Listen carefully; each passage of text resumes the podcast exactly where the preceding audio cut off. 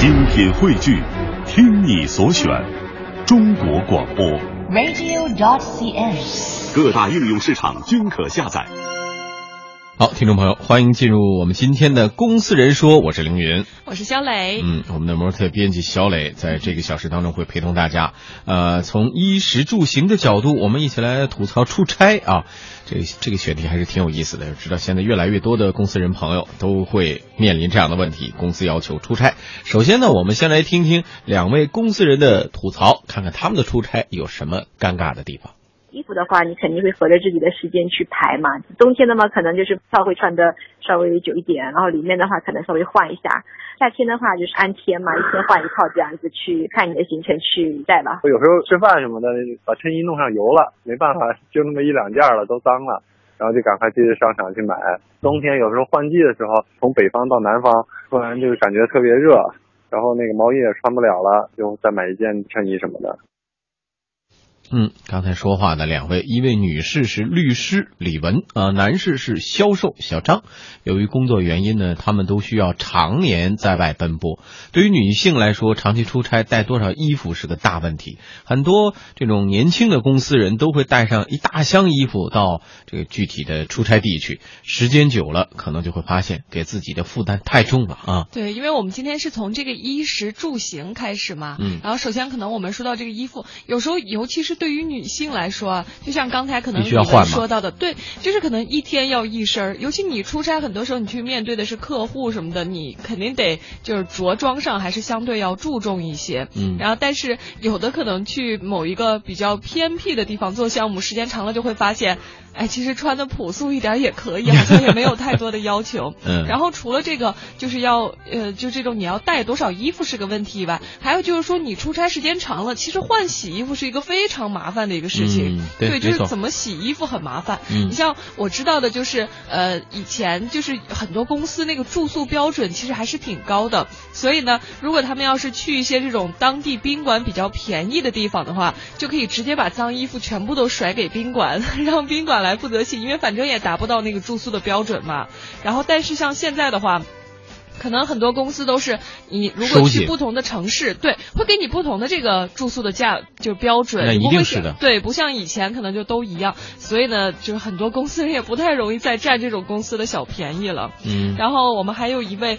听众，然后叫班尼，然后他说的就说有时候还会遇到需要在当地买衣服的这种情况，然后有次他们就去一个小县城出差，然后赶上换季，他们那个部门领导就只好在当地的商没带，等于是对买了一个羽绒服，结果就被同去的人嘲笑说充满了乡土气息。呃，这遇到的状况肯定会这样的，这主要是穿的方面哈，我就在想，一直不断的出差，不像我们说，呃，我们的概念可能出差从这个呃家的位置到一个地点。然后再返回家的位置，往往有一些出差人是不断的从一个出差地点赶到另外一个出差地点的时候，他就确实面临这样的问题。对，呃，衣服越带越多，或者说呃到了一个跨度比较大的地区，呃，冬天的衣服没有，或者是夏天的衣服没有，被逼无奈只能在当地来买，对吧？嗯嗯。还有说完了这个衣服啊，我们也说说这个吃的问题，吃饭的问题。呃，会展做展会设计的武新元，他是每年都要去，呃，巴西啊、日本啊、德国、美国等国家出差。哎呀，这是很多朋友特别羡慕的工作呀，啊、对吧？大家都以为说，嘿，你这个可以尝到各国美食啊。其实，哎，他说他们每天都是在场馆里工作，吃来吃去，那基本都还是中国的盒饭。工作的时候，你每天吃什么？中餐啊，盒饭。比如说你去了巴西。你要天天吃当地餐，你不一定能吃惯，所以说我们一般就安排一顿特色餐。但是你要我们要去，比如说日本，日本饮食结构跟咱特别像，天天都可以吃日本菜。去德国的话，比如说我们去慕尼黑会吃一顿那个肘子。嗯，如果是去外地的公司做项目，那么公司这种。驻地常常会有自己的，比如说食堂，那么一般就是中午在食堂就餐了。晚上有可能没有食堂的话，就自行解决。对，尤其是遇到那种像我知道好多年轻人，如果是都是刚入职，可能时间不长，然后大家一起出去出差的话，然后一帮子人晚上可能就会到处去吃这个各地的，就是不是就当地的各种美食。啊、其实下班之后等于对，对于很多年轻人来说，还是一个挺好的事儿。然后就我们还有一个听众留言，他叫罗罗罗。国涵，嗯他说有一次经常去韩国吧？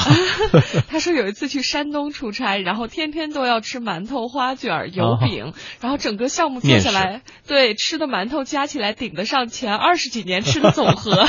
对，因为山东人还是挺爱吃面食对，的。你的选择余地不多。那么可能有一些同事呃，这朋友他。跟这个出差的目的地真的有关系。你比如说爱吃米的朋友，他出差去了一个面食为主的地区，那你就只能选择面食，嗯可能米就比较少。还有，但是也有反过来的，有爱吃面食的朋友去了一个比如南方，他全是米，你跟他要馒头可能还比较少。哎，对这个我简直太有发言权了，因为嗯像我们山西人就特别特别爱吃面嘛。嗯对，如果去南方出差的话，就是他那个地方不是没有面，但是那种面的做法可能和不合北方口味对这种做法完全是不一样的，然后就会觉得特痛苦，然后可能就 自己什么吃点过一饺子星期就受不了了是吧对，然后就当吃了面了。嗯，恨不得呢，机场的时候自己带一根木头，你这是什么呀？哦，擀面杖，为了当地去自己去擀面是吧？呃，刚才我们说的是吃的问题啊，住宿可能就不像吃饭选择余地那么大了，因为呢，每个企业都要根据他的一个出差的差旅标准来选择。嗯那么一般企业住宿标准可以呢，可能啊，我我了解到的情况，一般朋友都是这种快捷酒店的这个标准。不过，呃，我们刚才采访的这个销售小张和律师李文，他们认为呢，即便是快捷，呃，小的地区的条件，往往和大城市那种快捷酒店比起来，条件可能更弱一些，更差一些。我们来听一听。比如冬天没暖气，只有空调，但是只有空调也受不了，毛巾比较脏一些。像那种连锁酒店吧，它可能在北京还可以，你要可能到外地去，可能条件就稍微差一些，破旧一些了，地板发霉什么的。还有那半夜喝醉酒的，然后敲房间门说非得房间是他的，说我住错地方了。我就是有一次啊，就出差到那个山东，那个是一个县级市吧，比较小，然后呢，它这个地方没有飞机，那么必须得河南转，然后也是经过了大巴车颠颠簸簸的，然后过去到了那个城市以后呢，特别小嘛，然后还是做个农药企业，它可能就地处比较偏远，因为涉及到一些环境污染的问题，然后那个地方呢住的就是比较糟糕一点，然后就是水流出来的感觉是边上那个农药厂的味道的，酒店感觉让你觉得好像挺难适应的，因为一下从这边过来到到这个项目上，然后感觉这个气氛啊，还有这个呃各方面的配置比较差嘛，那心情就不会特特别好。嗯，这个是面临的一个问题，经常出差的朋友可能都面临到。刚才说的这个半夜敲门，确实是。刚才是一个呃，这个销售小张还是个男同事，还好一些。一些如果是女同事单独出差的话，半夜估计吓得根本就睡不着了。是，嗯这太吓人了。然后还有一个这个一零零零零，然后他的这个遭遇，我觉得也还是挺奇葩的。他说他去过一个小地方，然后那个地方连淡水都没有，每天都要运矿泉水来喝。哦，天啊！然后对，但是洗澡的话就只能用当地的水来洗了。结果洗完以后发现身上都是盐粒儿。结晶了哈。对呃，还有一位这个这月月己这位朋友说，嗯然后他比较有意思，说同事出差几个月，正赶上当地市区改造，他住的酒店位于市中心的街边，属于需要 翻修改建的，没几天就被拆的只剩一半了。后来就遭到同事们的嘲笑，说出差住酒店的最高境界就是把酒店都住塌了。对，这个这确实，哎，太经典了哈。嗯呃，最后我们来说说行。说到这个行啊，交通工具的问题，呃，吐槽最多的，我发现网上的朋友就是晚点啊，不管是飞机晚点也好，就是汽车晚点也好，总是又耗时又误事。那么除了坐飞机呢，有的时候去一个距离不远但是交通不便的地方就特别费劲，呃，坐长途大巴，说起来距离好像看起来并不远呢，嗯但是折腾起来车上要折腾六七个小时。确实很辛苦啊。嗯，然后还有这位从事电力工作的王先生啊，因为他出差经常要去的都是山里头，嗯然后从市里头去的时候还是挺方便的，就可以自己租个车，但是从那个山里头再回市里的时候、哦就没车了。对，就没那么容易了。出差基本上就会遇到飞机晚点的，有时候遇到就是等五六个小时之后，完人告诉我取消了，就得赶着就赶回去找火车去坐车去了。火车票也不太好买吧？远的地方的话，那就分段买嘛，就是肯定是就说到终点是车票是买不着的，只能就说是到哪个中转站中转站转一下，不行的话就是先坐上车之后再补票。比如可能座什么都没有，只能买站票了嘛，也就是也只能是站着走。我们有时候实在会去那个山里，那是最痛苦的了。去的时候还好，因为从市区走嘛，你可以租个车过去，但是人家不在那等着，如果要回来的话，只能从山上慢慢走下来，走到一个村里之后。再找村里那些小车呀那样的，完了再坐到县里，完了之后再坐他们那边班车呀或者是公交车的，再回到市里了。嗯，还有朋友说的，这位 Snow 说这个和同事去东北参加一个项目的竞标，返回的时候下了大雪了，东北嘛天儿冷嘛，嗯汽车半路抛锚了，为了赶上飞机，冒着大雪和司机推车，最后终于成功坐上了当天的飞机，对。太不容易了，这是赶上的，要赶不上也没办法了。对，所以可见这个出差，大家真的是槽点满满啊，就嗯各种各样的吐槽。然后最后再来听听公司人，就是还有什么想说的。比如说我去巴西，大部分时间都是在场馆里面，最后一天可以游玩一下。但是游玩呢，它的时间基本上就是城内，因为巴西我们在的去的地方是叫做圣保罗，圣保罗城里面没什么景点，而且你想我们一年都去很多次，城里这些景点我们每年都要去逛，就非常无聊了。我觉得出差还行，但是总是去一个地方就比较烦了。你像我墨西哥、巴西、日本这种地方，这酒店基本上混得特别熟了，已经就酒店周边的想找什么我都能找见。因为我们在杭州嘛，特别是季节好啊或天气好的时候，其实环境还是挺美的。因为有时候项目比较偏远嘛，它不会在市中心的，周末会过得比较 boring 一点，比较无聊。就怕晚上睡不好觉。我睡眠比较轻一些，可能如果隔壁要看电视什么的，声音非常大，就非常受不了。另外一个是就是比较讨厌坐卧铺，晚上基本上一夜无眠。我睡眠是必须要那种没有任何光，然后没有任何声音。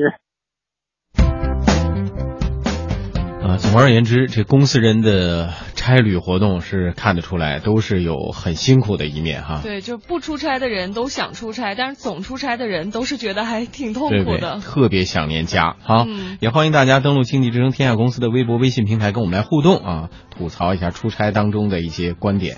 欢迎继续来发言，我们在稍后会有两张微信电影票送出，欢迎大家继续收听。好，接下来我们就是在今天经济之声天下公司的微博、微信上将抽取两名幸运的听众朋友啊，获得由微信电影票送出的全国两千个城市都能使用的电影票。一张还是两张？两张，嗯送出两张。今天对对对。然后一个呢是在微博平台上，然后他叫丁小丢一九八七，然后他说他每次出差都是客户来安排食宿，某次出差呢客户安排在自家新落成的宿舍，然后他们是第一批入住的人，啊然后因为由于公司是军事化管理，所以经历了十天军训一样的生活。军事化管理。对，睡硬板床，，这这这位朋友，你你能是去的华为吗？